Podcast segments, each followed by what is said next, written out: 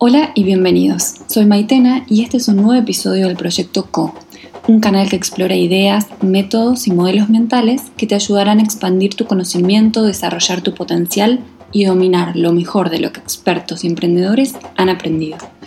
Nuestro invitado hoy es Juan Humarán, director de Arbusta, una empresa de servicios de tecnología que acompaña a otras organizaciones en su proceso de transformación digital. Juan nos cuenta qué es talento para Arbusta, cómo lo seleccionan, cómo es el proceso de aprendizaje que atraviesan y mucho más. Bienvenido Juan, muchas gracias por recibirnos. ¿Cómo estás? Bien, muy bien. Gracias, gracias por, el espacio, por el tiempo y muy contento de estar conversando. Qué bueno, qué bueno. Bueno, aquí estamos en Arbusta. Arbusta es un caso de estudio en toda la región, en Latinoamérica. ¿Qué consideras que lo hace especial?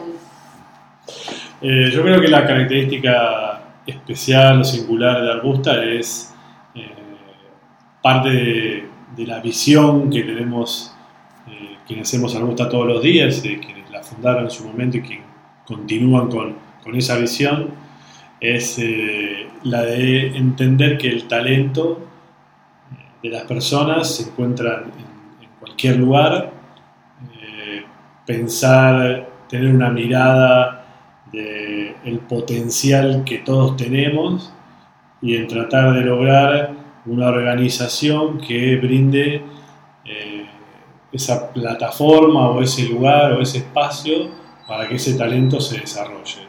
Creo que eso es una de las eh, singularidades, creo que la, eh, la mayor característica que lo hace singular a gusta es pensar el talento desde ese lado.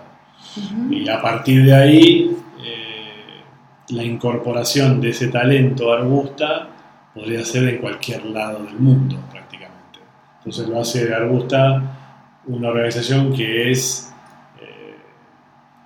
que puede desplegarse en cualquier parte entonces, desde el punto de vista del impacto que puede generar, también es un impacto que puede ser global o mundial. Entonces, también creo que desde ahí es eh, nuestra singularidad. Bien. ¿Qué es el talento para vos? Eh, creo que el talento es la, la capacidad que tenemos todos los seres humanos para poder realizar tareas que nos parezcan interesantes, desafiantes y motivadoras. De ahí que el talento lo asociamos, lo asocio yo a la capacidad de aprender, a la capacidad de, persistir en, el, link que tiene adquirir ese conocimiento y ponerlo en práctica. No creo en, un, creo en ese talento que es eh, ponerlo a prueba talento que se ajusta a lo que hay que hacer, un talento que eh, progresa, que evoluciona, que encuentra nuevos desafíos eh, y que sea relevante para determinado momento de una industria. Creo que esa relevancia también es súper importante. ¿Qué características tienen eh, las personas que son talentos en Arbusta? Bueno, tienen una característica eh, central que es la actitud. Por lo menos buscamos que tengan esa actitud, ganas de aprender, ganas de progresar, ganas de evolucionar, ganas de entender que a partir de adquirir conocimiento, ponerlo en prueba, desafiarse, ganar un primer salario, eh, poder tener cierta autonomía de sus decisiones a partir de tener ese salario que es de la persona eh, empieza a tener una autogestión, una autonomía, una responsabilidad que antes no tenía. Eh, ¿Dónde buscan ese talento? Eh, mira, nuestra definición de, del perfil que incorporamos a Busta tiene que ver con que tenga entre 18 y 28 años, o estamos en un promedio de 23 años más o menos, que no tengan experiencia formal universitaria, que no tengan experiencia formal académica. Eh, en su mayoría tienen que ser mujeres, hoy a gusta de los 260 o 280 que somos, 58% son mujeres, forzamos a que eso sea así. y que provengan de un entorno socioeconómico cuya familia eh, tenga ingresos irregulares, informales, de baja calidad. Nosotros dijimos que eh, si tomamos a esa familia, el, padre y la madre, eh, con ese tipo de ingresos generados de manera irregular, informal, changas, de baja calidad, los hijos de ese matrimonio, de esa familia, tienen cero oportunidades laborales, son muy bajas, si ves las este, oportunidades que tienen para conseguir un empleo de calidad. Esto surge de un diálogo que Federico, uno de los socios de Arbusta, tuvo hace muchos años, cuando eh, en Buenos Aires estaba queriendo eh, gestionar de una manera más saludable lo que era el, cartonero, el reciclador de basura y eso, ya por 2001, 2002. Y en una de esas conversaciones que Federico tuvo con, uno de estas eh, personas que se dedicaban al, cartoneo, dijo, todo muy lindo lo de la responsabilidad social empresaria, lo entiendo, mi pregunta es, ¿cómo hago yo para que mi hijo no sea cartonero? Eso es como un disparador de decir, bueno, a ver qué se puede hacer para generar modelos sustentables de organizaciones que busquen que se generen oportunidades en industrias que, sean eh, importantes. Y una vez que ingresan, eh, ¿cómo es el proceso de aprendizaje que atraviesan estas personas? Porque por lo que me contás no, no tienen ni formación académica ni experiencia laboral y eso se busca adrede. Ah. ¿Cómo, bueno, el proceso es eh, otra de las eh, valores fundamentales de la ruta es que eh, los aprendizajes hoy día vienen de diferentes lugares. Vienen de la educación formal, vienen de la educación más informal, vienen de terciario, vienen de cursos cortos, vienen de plataformas online que uno puede hacer cursos prácticamente de lo que quiere y están disponibles de calidad más caros, más baratos, gratis, pero hay mucha oferta. Eh, todas esas son formas de aprendizaje y una de las formas de aprendizaje, o dos si querés, que es una de las más importantes, pero no nos olvidamos de todas las otras, que es la de aprender a partir de hacer y aprender a partir de sentarse al lado de alguien que sabe más que uno. Entonces esos dos aprendizajes en Arbustas están muy desarrollados, muy documentados y tratan de que, bueno, una persona que es identificada, pasa por todo este proceso de reclutamiento, eh, ya desde el día uno entiende que va a empezar a trabajar en determinado proyecto. Y entonces empieza a ver las tareas que tiene que realizar, la documentación que tiene que hacer, que leer, las charlas que tiene que tener con las personas que ya están en el proyecto, para vincularse con lo que hay que hacer y con la tarea. Entonces ahí empieza el seguimiento de, bueno, Maitena está trabajando en determinado proyecto, eh, con determinado líder técnico, con determinado gerente de proyecto que le va este, disponibilizando información, tareas para que de la más simple a la más compleja las vaya evolucionando. Y tenemos un mapeo de todas las personas para saber en qué momento están y si hay un gap con respecto a la expectativa de esa tarea. Y ese gap se completa con diseño de cursos, talleres, que pueden ser dentro de Augusta o con algún proveedor externo.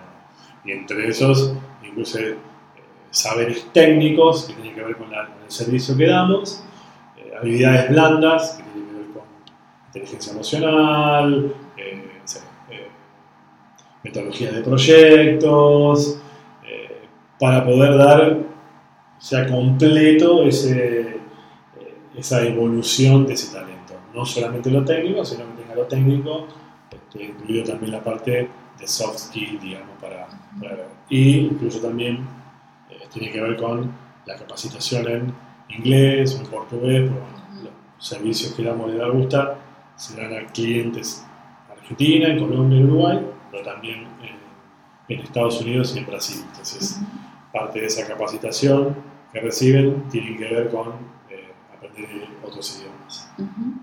¿Y qué lugar ocupa el error en, en, este proceso de aprendizaje? Sí, creo que la vinculación del aprender haciendo y el error es casi lo mismo.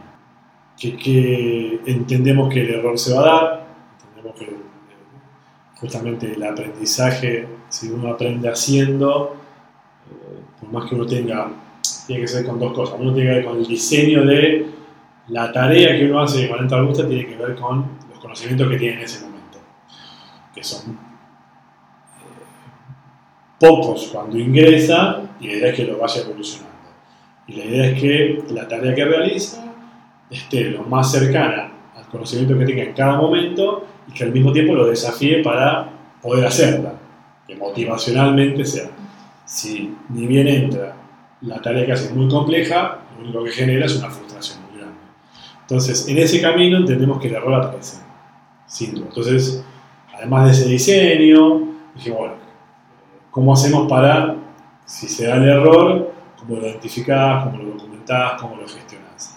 De ahí que eh, la gestión del proyecto, donde cada una de las personas entran, los líderes y los, gerentes de proyecto tengan eh, las herramientas para poder gestionar si ocurre error, identificarlo rápido, poder resolverlo y también desde lo blando, si querés, ese skill blando que decíamos, saber levantar la mano si uno se equivocó.